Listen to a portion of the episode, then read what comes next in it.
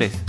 Bienvenidos a Mixtape Lado A. Esta semana tenemos un episodio, esos episodios que se están preparando para el Halloween, así que va a ser un episodio terrorífico preparándonos a una semana. ¿Qué dice, señor productor? ¿Qué tiene usted por, por su lado? Ah, Arturo, ¿cómo estás? Y definitivamente no estamos preparados para Halloween, así que sigamos otra semana que todavía no, no tiene ninguna canción. Ay, pero es que no existen canciones de terror, No. canciones de fiesta, porque la gente sale de fiesta en Estados Unidos, el Halloween es, es tonos nomás. A eso me refiero. Ah, ya. Yo estaba diciendo, pucha, que Rob Zombie sacó un nuevo álbum. no todo tiene que ser tan temático, pero, pero eso es cierto, ¿no? No, no pasa que, que, digamos, en Estados Unidos Halloween es sinónimo de fiesta, por lo menos es como lo recuerdo. Ah, sí, ¿no? I mean, hay fiestas solamente, mayormente son a gente jóvenes, pues, que, tú sabes, de la pues, tú, universitarios. ya, ya pasé esa, ya pasé esa época de que solo iba a los clubes, a las discotecas a, a ver a, a las chicas vestidas en, no sé, pues en un, sea, que un disfraz que mejor no ibas con disfraz, solo ibas con ropa interior nomás, porque te ibas a costar. ¿para qué ibas a pagar 40 cocos por, por algo que ni tapa nada? Pero- Oye, pero es verdad.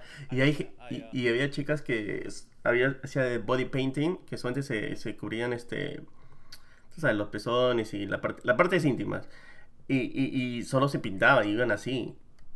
No, pero eso eran que eran gente que iba fiesta o era la- Que iba al, al- al club, que iban a los clubes, sí, a la discoteca. ¿Ah, sí? Así, sí, sí, sí. Habían dos, me acuerdo una vez.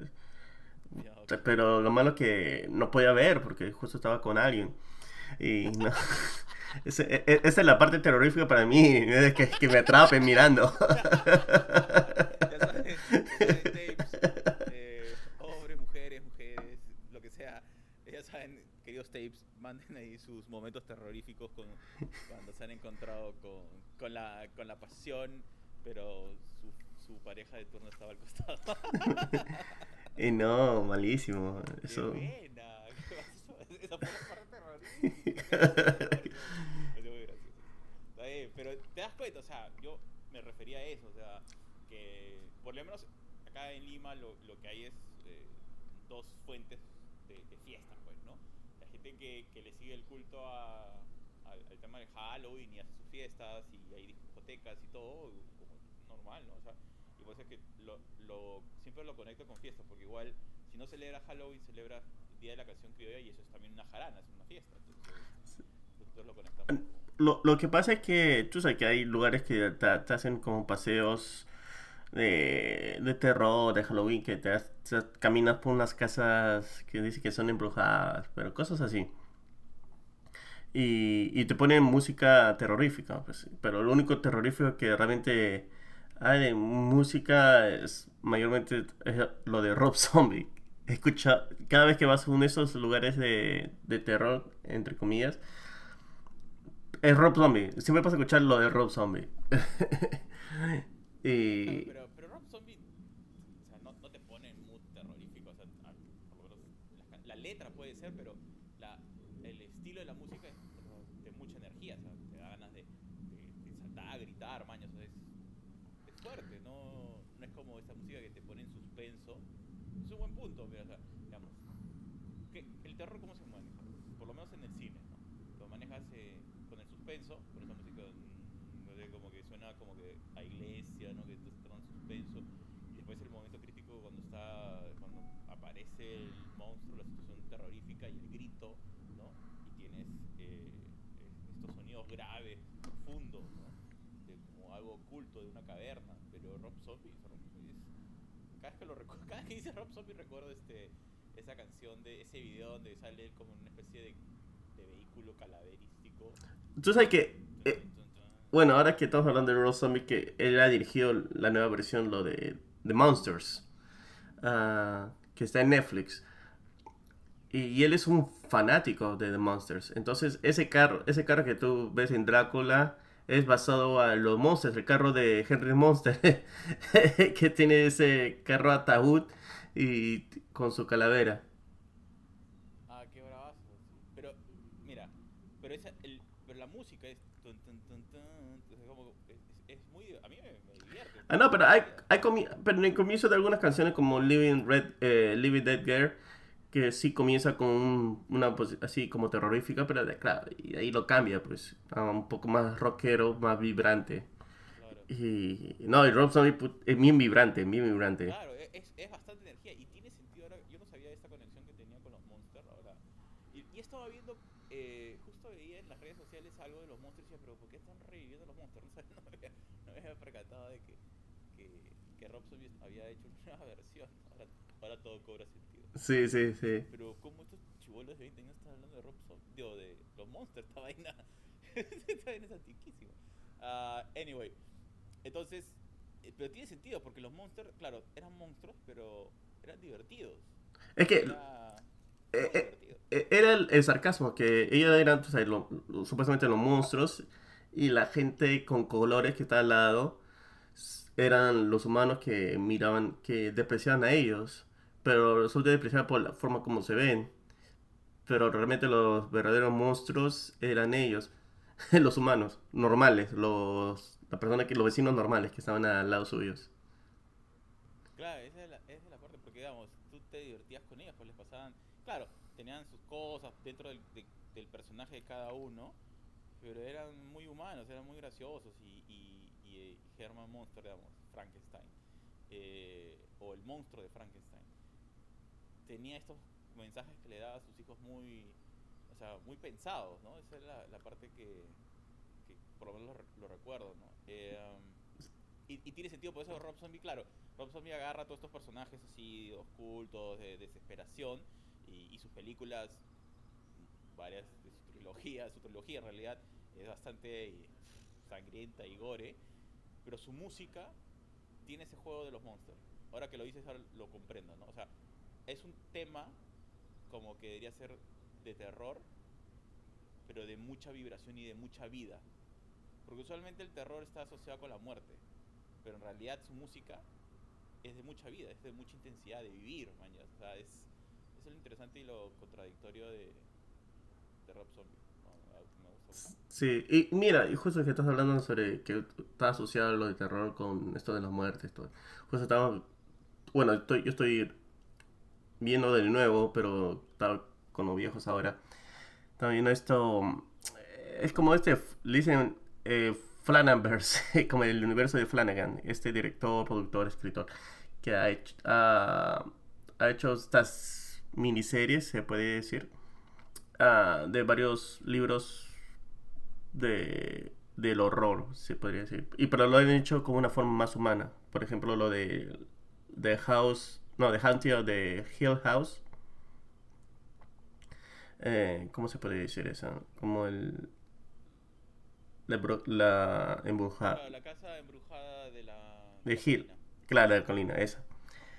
Y bueno, tiene sus fantasmas, todo lo que fuera, pero también habla sobre los los problemas familiares que, que, caus- que, que hay entre el, entre el, el- el papá y los hijos, y entre, entre ellos, entre los hermanos.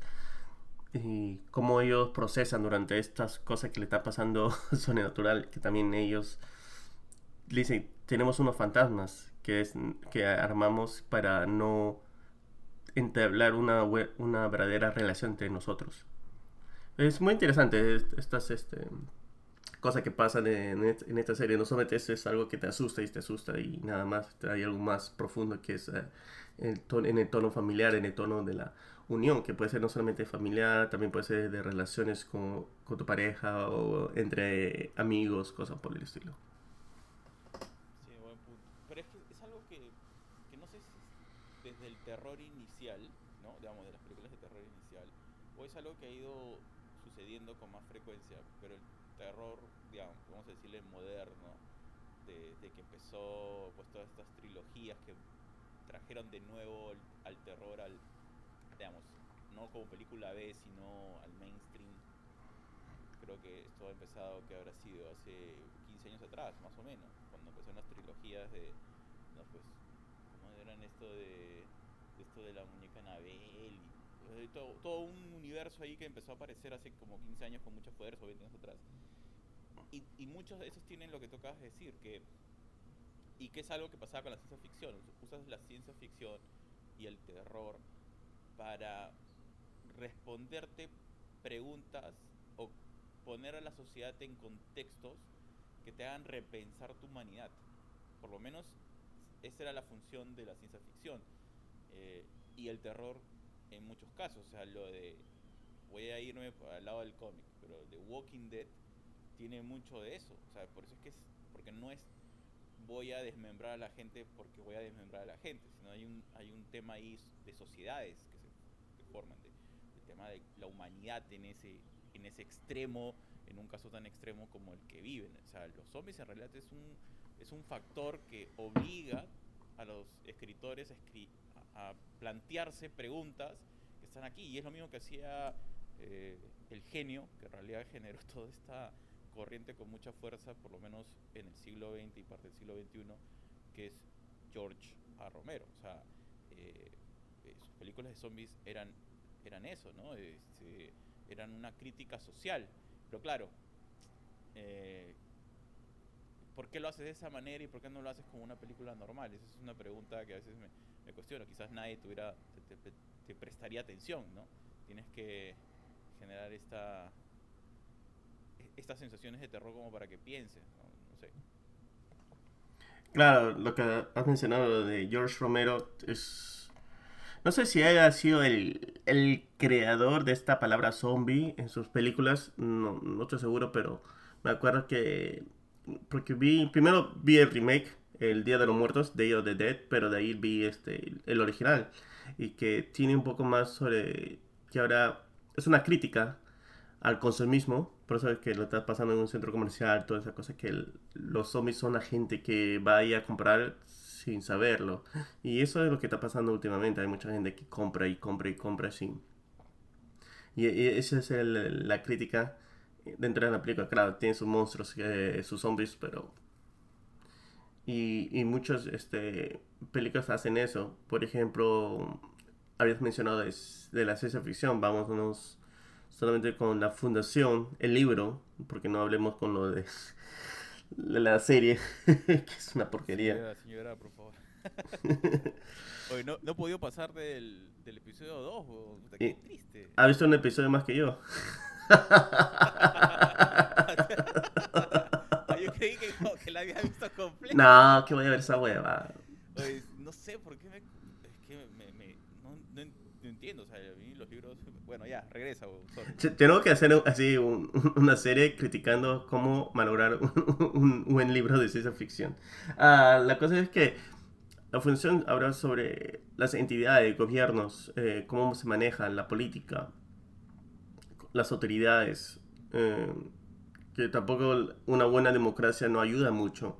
No una, no una buena democracia, digo una, demo- una democracia extrema que deja a todos por, a, a todos por decidir. Um, por ejemplo, lo que había pasado en Inglaterra con lo de Brexit. Ah, hay mucha, mucha gente que estaba en contra que sea un referendo, lo de Brexit, y, lo que ha pasado después de eso. Que hubo una leve caída en, la parte de la política en, Inglaterra. Son cosas que. Por eso que tienes que tener otros este, cuerpos gubernamentales, no solamente un presidente o- y un- tiene que ver otras cosas, otras cosas que vea y que arbitre. Bueno, esa ya, es- ya es mi opinión. Ah, pero hay cosas así, en ciencia ficción, en la corte. razón, o sea, eh, la democracia funcionaba en Grecia antigua porque eran 20 gatos, o sea, podías tomar decisiones, pero igual eh, es, es muy gracioso como la, la democracia funcionó en un momento en Grecia, pero en un momento muy específico de su historia, ¿no? Eh, pero luego de eso, pues, han utilizado otros caminos y, Roma que absorbe a Grecia no funcionó a través de la democracia y no se expandió a través de la democracia. O sea, funcionaba a través de un Senado que tenía muchas reglas eh, de modelos autoritarios. Y, y tú hablas del- de, estos poderes que tienen que estar externos, pues en Roma era así, tenías un... O sea, y también hay que entender que en la historia romana no todo el tiempo había un emperador, hubieron distintos modelos de jefe de- del grupo, ¿no? Eh, y tampoco es que, haya- que hay tantas cosas ahí en, en el Imperio Romano, pero bueno, vamos a simplificarlo. El Senado, eh, sí, pues es que en verdad a veces uno por, y ese es el problema, a veces por simplificar las cosas, y ahora me has hecho pensar en eh, este libro 1980, Ajá. ¿no? Queda de Orwell. Eh, No me acuerdo bien el, el apellido del, del escritor. Wells, ¿no? Libro- Orson Welles. No, eh, Orson Welles, no, estás loco. Es el director. Sí, sí, todo, pero no. Eh, el, el escritor de 1980 eh, mm, e- e- es, es muy bueno, sobre todo en el, en el otro libro que tiene, que es eh, The Farm. Rebelión en la Granja. Ah, ese. Sí. Rebelión en la Granja es, puta, qué buen libro. George Orwell. Muy bueno, George Orwell. Muy buen libro. ¿Por qué? Porque Orwell plantea algo que nos sucede día tras día en esta época. Eh, que hay una parte cuando empiezan a escribir mensajes en las, en las paredes, pero para simplificarlo, empiezan a poner mensajes cada vez más simples, más simples, pero que no guardaban relación con lo que les estaba pasando. Entonces, cada vez que llegaba algún nuevo animal a leer el mensaje, pues no terminaba siendo controlado. Bueno, ya no voy a contar toda la historia, pero bueno, la cuestión es que, que eso es lo que nos sucede, pues, o sea, simplificamos, simplificamos, simplificamos y, ah, y, y- y nos perdemos estas cosas. Decimos, no, el Imperio Romano era, habían puros emperadores.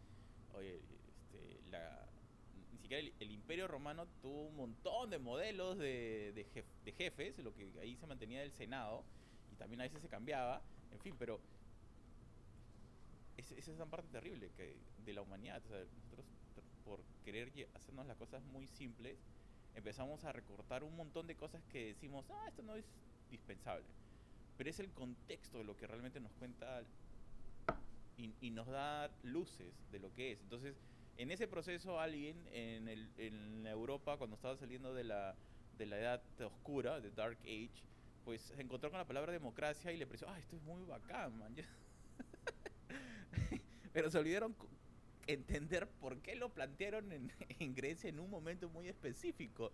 Y cuando tú tratas de, de, de ejecutar la democracia así en su versión original, es realmente casi imposible. ¿Por qué? Porque tendrías que preguntarle, digamos, en un país tan grande como Estados Unidos, tendrías que preguntarles a todos al mismo tiempo si están de acuerdo para hacer una ley. Imagínate el, tipo de respuestas que conseguirías y las cosas que pasarían. O sea, no, no es viable. Entonces es un... Creo que nos hemos metido en, una, en un modelo que... En un modelo que está empezando a desquebrajarse y mucho a nivel mundial porque no es lo mismo eh, la democracia en la época griega cuando habían, no sé, pues 2.000 personas para tomar una decisión o menos, a eh, la democracia ahora cuando tiene 50 millones de personas, 40, 100 millones de personas en un país. Es totalmente, totalmente distinto, ¿no? Sí, sí lo es. Y realmente cuando tú dejas que aceptar todas las quejas, todas las críticas de las personas, por lo que yo veo, que dices, tengo 10 hijos, necesito que me ayudes. Dice, bueno, te vamos a ayudar, pero ¿cuánta persona tiene, necesita ese tipo de ayuda? Y de ahí le quitas a la persona que más hay que entre comillas ha hecho su vida mejor y a esa persona le castigas para ayudar a la otra persona que no lo pensó su vida bien, correcto. Y, y esa es la parte que, que un- en una sociedad tan grande no, no debería suceder. Porque de ahí, ah, bueno, entonces tenía que tener, hacer esto para tener la ayuda del gobierno. Claro, y aparte que, bueno, no sé si tan, no tengo la para entender cuántas personas optan por eso. Sin embargo, es, es muy fácil, pues, porque, digamos, tienes tus propios intereses, ¿no? Si yo a una población de X personas, que significa que voy a yo mantener mi puesto como político en, en el próximo term, eh, los beneficio con esto, ya, pues lo hago, ¿no? No, o sea, no estoy siendo equitativo solamente estoy jugando a mi agenda. Lo que mucho ocurre. Claro. Sí, pues, y, sabes lo que interesante justo cuando hab- habías hablado de la granja de sobre ese libro eh, de George Orwell. ¿Sabes? Hace mucho tiempo y, nosotros veíamos esta serie, tú sabes, ese dibujo animado Garfield. Ah, no sé si lo pasarán. Y justo tenía un seg- segmento que se llama La granja de Orwell. Y, y para niños tú, tú no te das cuenta muchas de las cosas que pasan en ese segmento. Tú te- ves un pato, ves el cerro, Orwell, ves estos animales, pero tú no entiendes el, lo que ta- solamente parece gracioso, ves animalitos y todo eso. Claro, pero hay algunos que no hacen cosas y, y Orwell es como que tiene que resolver sus mentiras de patas, sobre todo. Eh, eh, es- exacto. Entonces, cuando he visto un par de segmentos ya mm, adulto, ya un par de años atrás, y cuando ves esa serie ya con otra perspectiva, te das cuenta como la disfuncionalidad de una sociedad realmente. Y esa es la parte también graciosa, pero graciosa no como tú lo has visto eh, como un niño, lo ves gracioso porque te ríes porque dices, esto está pasando ahora mismo. y, y- eso es lo, lo interesante de, de ese del creador que había hecho este, estos, estos elementos de caricatura em, basado en el libro de George Orwell. Sí, no, y muy, muy actual. ¿Y cuándo fue escrito este libro? En los 1950, creo. Uf, sí, 1950 y sigue siendo actual, ¿qué tal? y es triste, sí, es- Pero es que es así, a veces uno cree que, que porque tenemos más tecnología somos más civilizados, pero en realidad eh, la conciencia humana colectiva aún está en pañales, ¿no? Exacto. Oh, pero bueno, ya hablamos mucho sobre. Nos fuimos al, a, a las sociedades, todo esto eh, por lo de Halloween, que todavía no. Creo que tenemos un. Podemos llegar a un episodio más. Tenemos tiempo, tenemos tiempo para hablar un poco más lo de Halloween. Pero vamos con la música, Arturo. Hay que ponerle un soundtrack a esta conversación, dale. Soundtrack. Ah, esa es la. um, tu, tu, tu, tu, tu, tu. Todas las canciones que tengo no. bueno, vamos con esta, pues. Um, este se llama The Ark, e- este grupo. Uh, es un proyecto de Dan Auerbach, que es el guitarrista, el fundador, el vocalista de, de Black Keys. Que si quieren ver a, este gran guitarrista más barato, pueden ver con esta banda. Porque ver los Black Keys es un poco más carito. Ah, The Ark eh, tiene, hacen los sonidos de tipo rock blues, pero metido también con la música sureña de Texas. es una combinación muy interesante. Ah, ha sacado dos álbumes ya, justo van a sacar un nuevo álbum para el mes de enero del 23. Pero mientras tanto, para estar difundiendo este álbum, ha sacado este single que se llama Keep on Dreaming. Este álbum eh, es un tributo a uno de los fundadores eh, de este proyecto que ha fallecido hace un año. Y bueno, escuchemos un poco de Keep on Dreaming.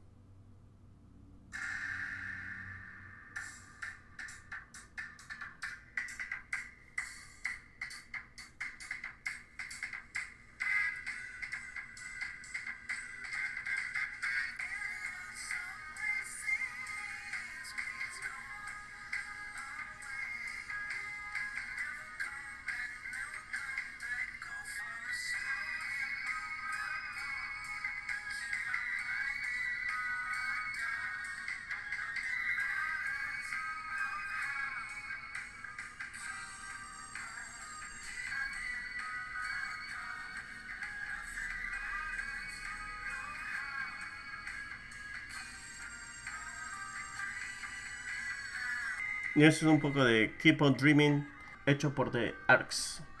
Me asustó un poco, ¿ah? Pensé que era una canción terrorífica. ah, por el. esa. ese, ese piano orquestral. Eh, piano, ¿Cómo dicen? No, no es piano orquestral, es piano. Ah, es un, ¿Dicen órgano? or- or- es un órgano, pero. Claro, como, como, suenan como esos órganos de tubo Organ, exacto, eso mismo, eso mismo. Ya ves. Yo solo así no lo, no lo hubiera dicho, ¿ah? No, pero está bien, pero tienes esa- ¿y ¿Sabes qué me hacía pensar en esta canción de Euro. Esta canción de Euromatics? Euro. Ah, Hermetics, eh, ¿cuál? Este, Sweet Dreams. eh, Sweet Dreams. O sea, yo sé que no, es, no está en la misma carrera, pero. Pero hay algo ahí. Tiene, hay, hay el ponte Sweet Dreams, pero la versión esa, la original, no la de. No la de Marilyn Manson. ok, ok. Entonces pongo esta versión de Sweet Dreams. Ah, también este. Ah, no, este es otra.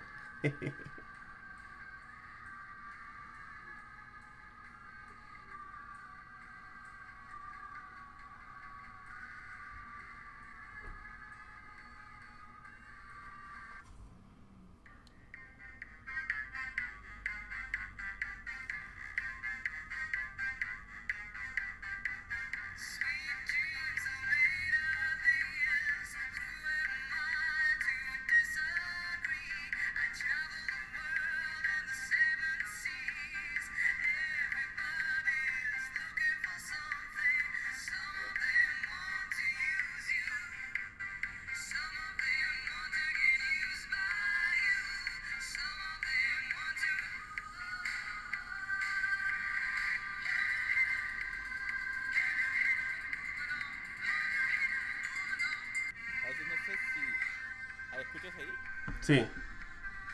Esa parte es la que me conectaba. Ah. Ah, por el, el órgano. Ajá. ¿Sabes? Recién. Muy bacán lo de Ar- Ar- eh, Arctic, ¿no? De Arcs.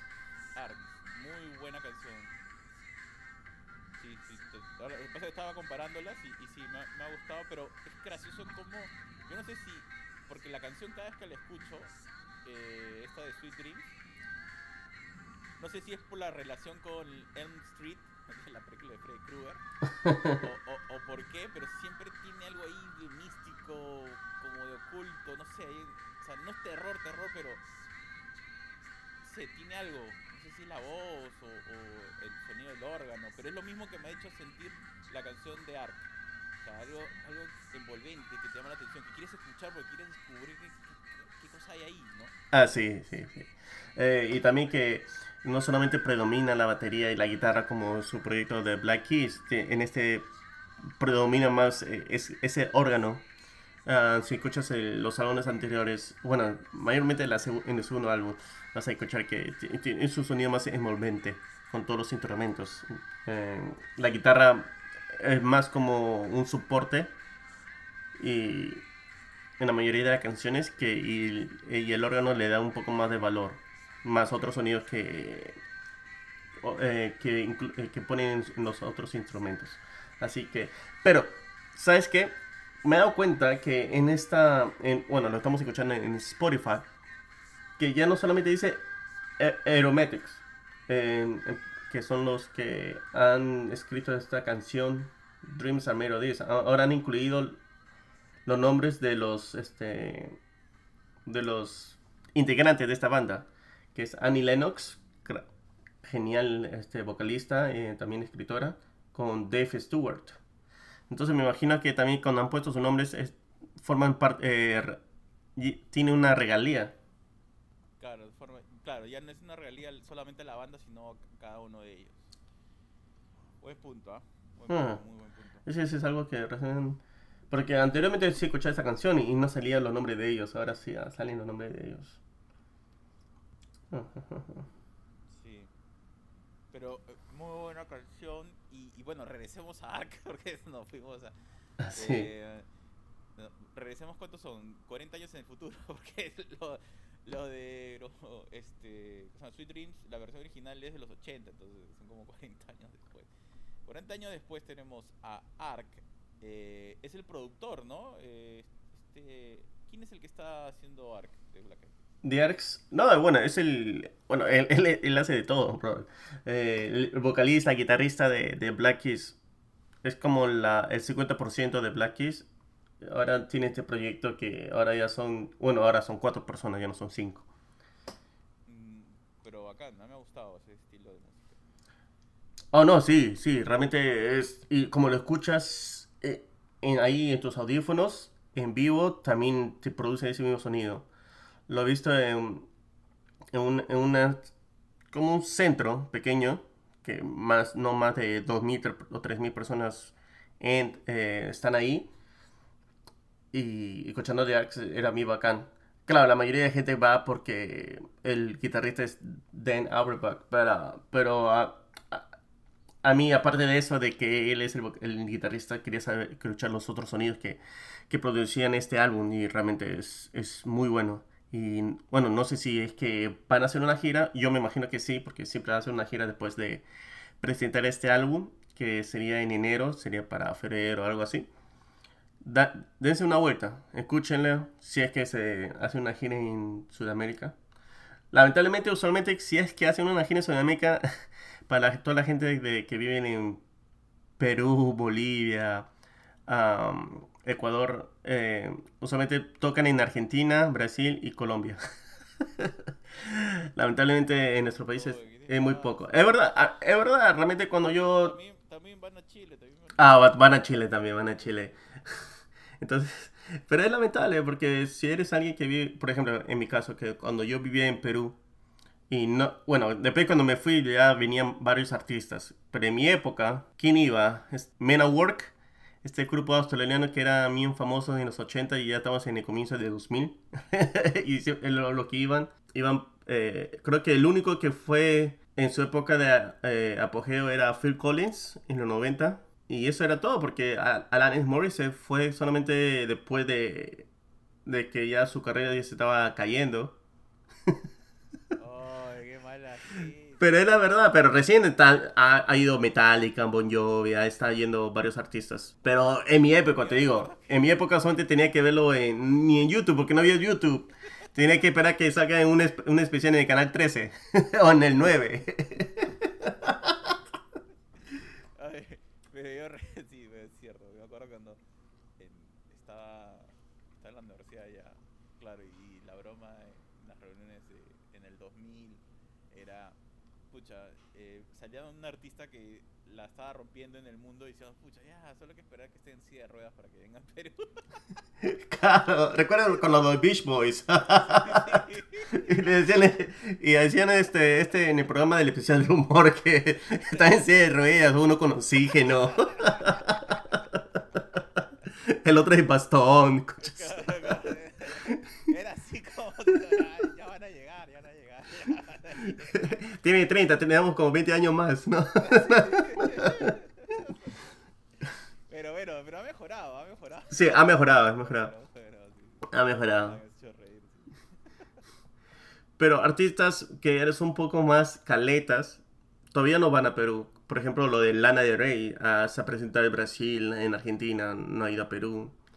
Eh, artistas como Yola, tampoco. Y eso que, pero ya de poco a poco, al menos ya está yendo ge- gente como... ¿De Black ha ido? No, no me acuerdo, pero ha ido Interpol, Interpol, una gran bandaza, ha estado ahí, Arctic Monkeys, Pearl Jam. ah, pero bueno, al menos este, no están como en mi época sufriendo. que ¿Quién va a ir? ¿Quién va a ir? Justo estaba, estaba escuchando y me hace recordar algunos covers. Me- nos vamos para México. Hasta este artista se llama Ede Muñoz, que ha sacado este álbum que se llama Consejos Gratis. Tiene este, este cover de esta banda Sin Banderas, que no me acuerdo muy bien de qué país eran ellos. Ah, podría ser que de Panamá, Puerto Rico, no me acuerdo muy bien. No sé, de alguna parte de Centroamérica, pero la verdad que tampoco no, los ubico en un país específico. Sí, yo tampoco. mm, bueno, Sin Maneras ah, había, compuesto esta canción que se llama Mientes también. Y este artista mexicano lo ha hecho a su versión. Escuchémoslo.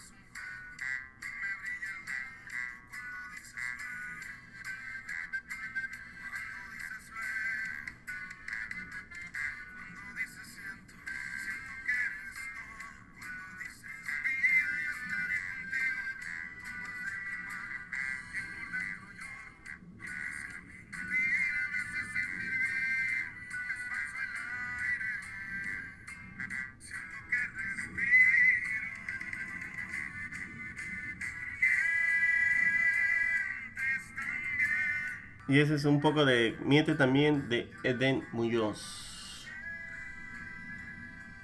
Ha agradado, ¿ah?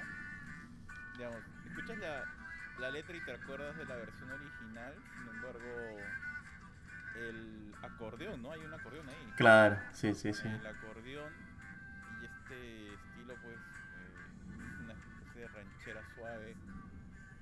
Va bien, ¿no? Sí, y además que si escuchas todo el álbum es de La han roto el corazón, de, de salir... Lo, lo típico, lo típico del mundo charro, del mundo country, está bien. Sí. Todos paran ahí, este, ensangrentados, ahí, eh, románticamente y metiéndole tequila para, para olvidar, está bien. sí, pre- sí, eso es, eso es lo que es, eso es lo que es. Ah, hay una que me gusta bastante, se llama Oficialmente en Soltería. La otra que era La historia debe continuar, también son buenas, ¿ah? Y una más que es más para solamente escucharla y, y sentirla así, el dolor así, como para gente que justo le han roto el corazón. Hay otra, pero no, no lo puse porque, porque es así bien, bien tristona. Ese Me Rendí con la banda de Sergio Lizárraga. Uff, madre. Ahí sí es para. Ni, ni con tequila, ese ya con a- aceite, aceite de carro. que te queme todo adentro. ay, ay. Ah, sí, pero ponlo, pues, yo pensé que lo ibas a poner para... Ah, que-. Bueno,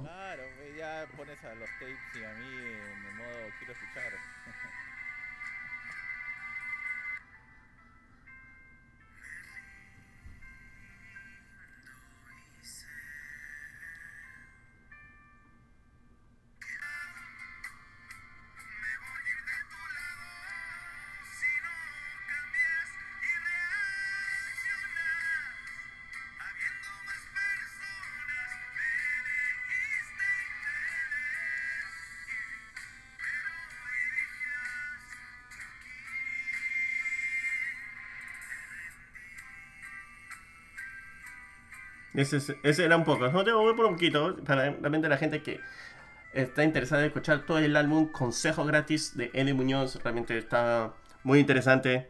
Eh, dale una escuchada. Am, y lo que. que la ya estaba abriendo mi botella de tequila. Está buena. Hace hace poquito que has puesto, pucha, como que quieres saber cuál es la historia. Sí, realmente está para, para investigar. Y quiero irme para otro lado. Mira, el grupo Animal de Argentina, que es un grupo así de, de rock así fuerte, mierda, te, te has pasado ¿ah? de un extremo al otro ya. Estoy a ver qué. ha hecho una colaboración con este ar- artista colombiano Juanes. Con Juanes.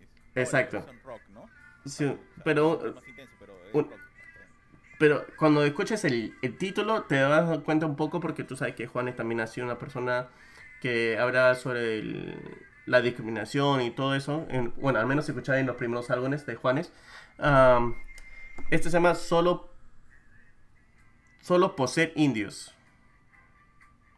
Y ok, así.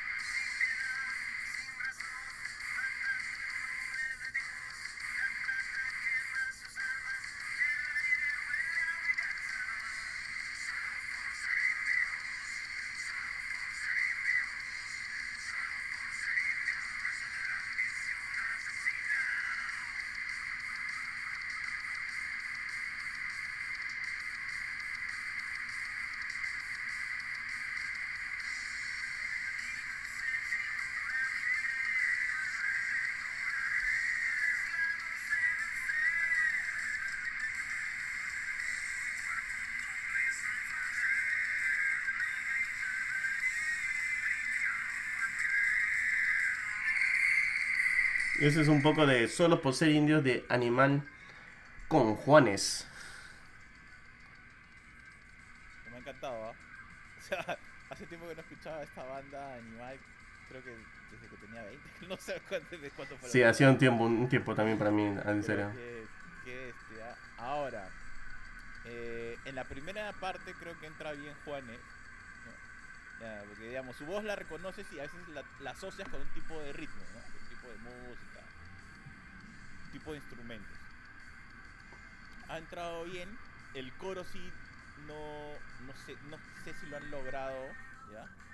Em, pero en las partes donde él canta solos funciona. Ahora, yo me hubiera ido más al estilo del, heavy metal ópera con él. Eh, creo que hubiera encajado mejor si lo hubieran dejado jugar con su voz.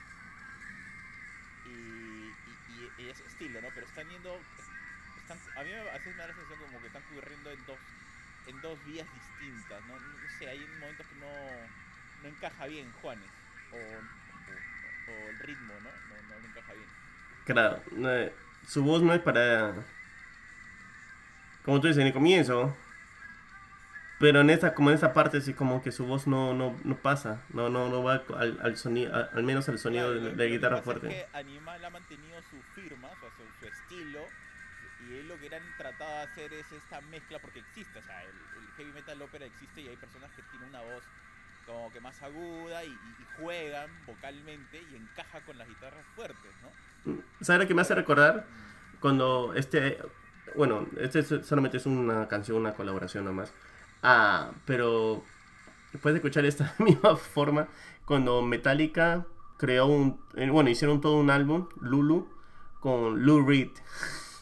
Y escuchas todas las guitarras, todo el- Habla.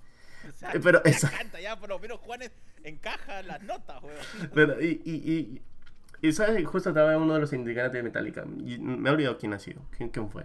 Y decía, bueno, en, en- en nuestra cabeza, en nuestra mente, ya- esto es ya años después de haber hecho este, este álbum Lulu. Y dice que nuestra cabeza, o sea, que funcionaba, porque Lou Reed eh, era un genio, tú sabes, todas esas cosas.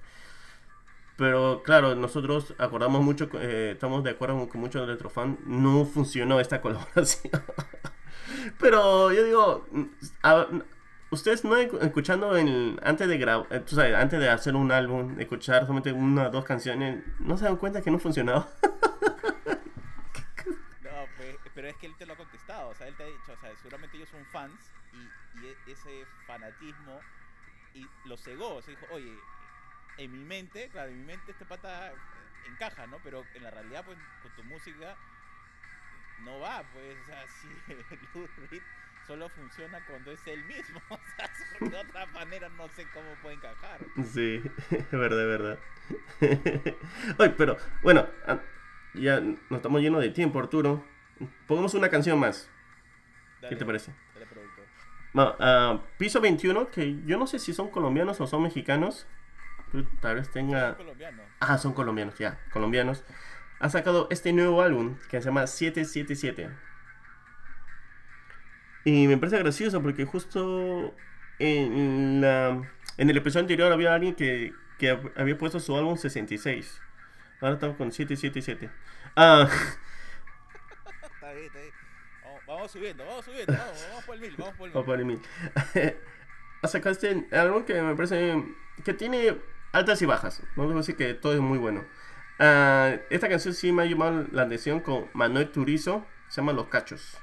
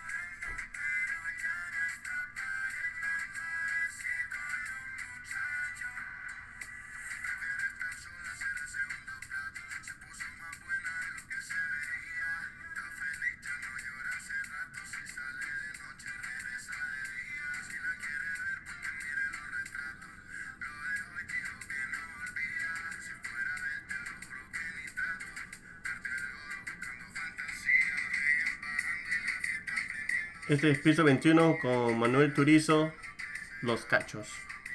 A mí me da risa un poco las canciones porque en todas las canciones, eh, cuando canta Manuel Turizo, dice Manuel Turizo. En toda la parte, en, en el comienzo y en el final. y en cada canción. Sí, Manuel Turizo. Ya, yo sé que eres Manuel Turizo, brother. No, pero ese lo sacaron, lo- eh, eso nació en Puerto Rico cuando habían estas mezclas, mezclas, esas mezclas de... Cuando había 10 cantantes. Claro, yo. Tenías que recordarle a la gente quién estaba entrando y, y como que se ha vuelto parte de la industria, ¿no? Esta, este hecho de- Pero, pero si eres el único que está cantando en esa canción. no seas pendejo, pe. Oye, pero hablando, creo que esta es la segunda o tercera colaboración que tienen juntos, ¿ah? Ah, sí, con piso 21. Con Piso 21. Ah. Una canción con Piso 21, déjala que vuelva sola, que me gusta más que esta, que esta canción con Manuel Turizo. Mm, A ver, no. búscala sola para cerrar, este, déjala que vuelva sola, de Piso 21. ah, sí. No sabía que había cantado con. Ah, mira. Sí, sí, bro, tienes razón. Vamos a ponerlo. Me acuerdo porque escuché Manuel Turizo en toda la canción.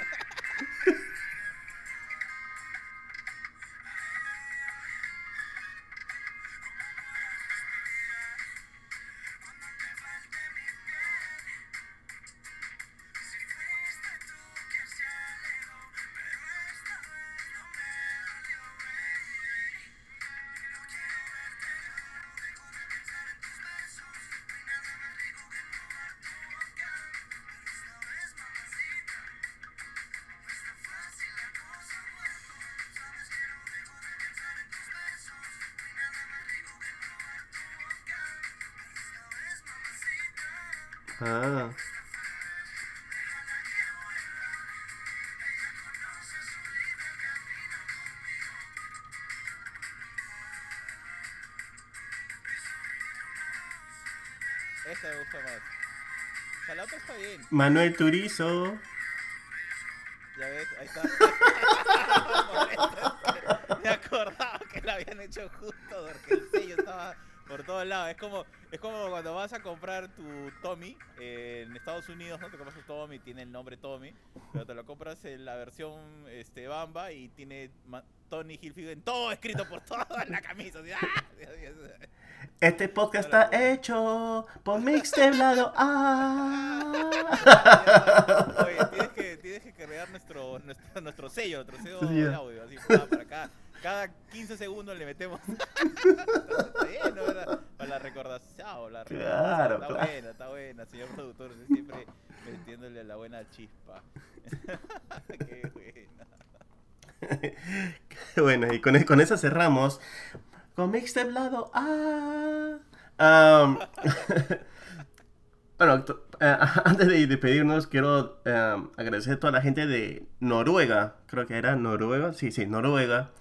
Que había un grupo de gentita ahí escuchándonos. Muchísimas gracias.